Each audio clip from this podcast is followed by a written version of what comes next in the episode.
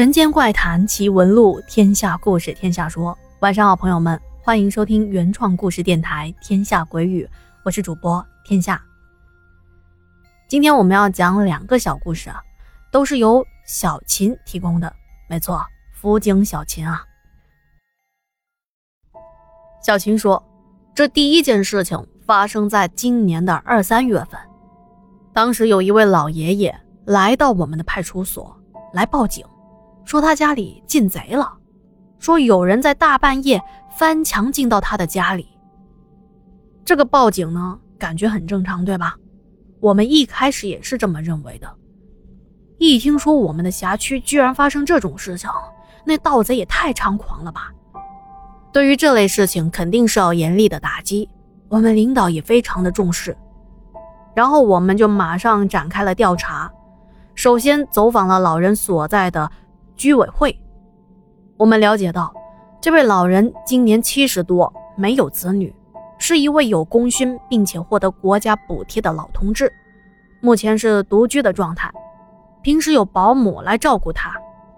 我们怀疑，可能是有不法分子看老爷爷独居，所以想去他的家里盗窃。接着，我们也上到他的家里勘验了现场，但是没有发现有入室的痕迹。我们又查看了周边的监控录像，也没有获得任何的线索，我们就开始怀疑老爷爷是不是报假警。而且在接下来的一段时间，这老爷爷隔三差五的就到我们这报警，并且每一次说的话呀，也是越来越离奇，到后头甚至都可以用胡说八道来形容了。老人说，一到夜里他睡觉的时候。就看到很多人陆陆续续的穿过他家的门或者是墙面进到他家来。接着，这些人就走到他的床前，围在他的床边看着他。这些人当中有老人，有大人，有小孩。来到他家也不说话，就只是站在了床边看着他，看得他心里直发毛。老人大声的呵斥这些人，叫他们走开，可是他们就是不走。他起床用手去驱赶他们，这些人啊都非常身手敏捷的躲开了，不在床边围着了，而是坐在他家的各个角落，比如桌子啊、沙发上啊、地上啊。那老爷爷无可奈何，只能是回到自己的床上。哎，可是那些人啊。又围了过来。过了不一会儿，这些人就不见了。老爷爷还补充说，还有一些人是从电视机里爬出来的。他觉得非常的害怕，所以才向我们报警求救。我们一听，啊，不可能吧？这不是恐怖电影《午夜凶铃》的桥段吗？可能是老人家糊涂了。是他臆想出来的。可是，在我们和老人交谈的过程中，我们感觉到他的精神是很正常的，也不像患了老年痴呆。包括他的言辞谈吐逻辑清晰，非常的有条理，不像是有什么精神病。而且他的家庭成员也没有过精神病史。由于我们并没有查到任何的证据显示有人进到他家里。而且他也没有丢失任何的财物，但是他就是觉得啊，被这些突然到访的陌生人经常的来打扰，他很是苦恼。可是对于这样的情况，我们也不知道该怎么处理。而且过了不久，这老人家就去世了。去世是被保姆发现的，因为保姆是不住在他家的，属于钟点工吧。就是平时给他帮忙做饭、洗衣服、收拾家里这些，一到晚上就回去了。保姆是在老人的第二天敲了他家的门，发现好半天都没来开门，就向邻居寻求帮助。邻居也没有办法，只能找到了居委，而居委又找到了我们。最终我们把门撬开之后，才发现老人已经去世了。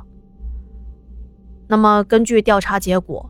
他属于正常的死亡，就老了过世了。嗯，可是从我个人的角度来看啊，由于我自己接触了不少那方面的事情，我就忍不住的会往那种事情去想。那老爷爷之前看到的那些人，是不是来带走他的呢？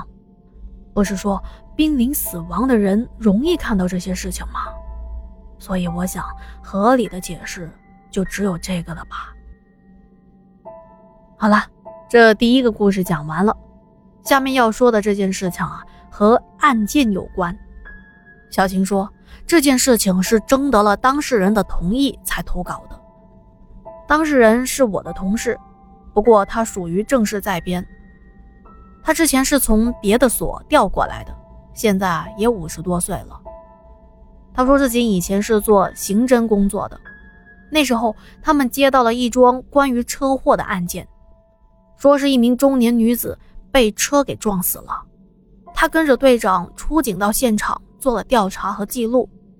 严格来说，这件事情算是他的队长遇到的，而他呢，属于半个见证者吧。一开始，他们把这件事情当做最普通的交通事故来处理。可是，就在他们把女子的尸体运回到殡仪馆的时候，当天晚上，他们队长做梦梦到了这个女人。那女人是他们当时在现场看到的那副头破血流的模样，很是吓人。女人走到了队长的跟前，跪下来，抱住了队长的腿，跟他说：“啊，自己是被人害死的，恳求队长重新查案。”因为这只是一个梦嘛，队长就觉得可能是自己处理了今天的这桩交通事故。惨死的女人那血腥的画面给自己留下了巨大的冲击力，留下了印象，所以自己才会做这样的梦的。他就没有把这件事情放在心上。可是接下来的日子啊，他连续做了好几天同样的梦，就开始重视起这件事情了，并且着手开始展开调查。他先从那个肇事的司机入手。通过一些刑侦的技巧吧，还没怎么吓唬呢，就把司机的真话给炸了出来。那司机承认自己是收了钱才去撞那个女人的，并且把买凶的人也供了出来。接下来，警方从他们的转账记录里发现，买凶的人居然是死者的丈夫。他给司机转了几十万，让司机撞死女人，并且替自己。蹲几年的监狱。原来死者的名下有很多的房产，可以说非常的富有。而买凶的人是死者二婚的丈夫。死者四十多岁，而她的丈夫还不到三十岁。那么根据丈夫的坦白，说自己就是冲着妻子优越的经济条件才跟她结的婚的，而且两个人在婚姻的生活中相处起来并不是很如意。结婚一两年之后，发现妻子在家中很是强势，两个人啊总是争吵，所以他逐渐产生了想要离婚的想法。但是他们结婚前已经做了财产公证，也就是说，单纯的离婚，他基本上得不到什么钱。于是他逐渐产生了想要买凶杀人，获得巨额保险和财产的想法。而这个撞人的司机。由于家里急需用钱，他也没有别的来钱法子，也是无意中认识了买凶的人，两个人就搭上了线。接着，他们就策划了这一桩惨烈的车祸。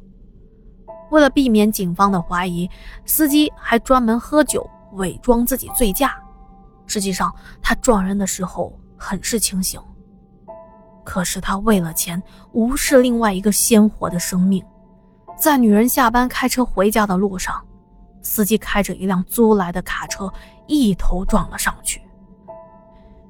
根据刑法，两个人最终都获得了相应的惩罚。那我们在这啊说了两个凶手的作案动机，并不是想为他们洗白，因为在我看来啊，在这说长不长、说短不短的人生中，每个人都会有不如意的时候。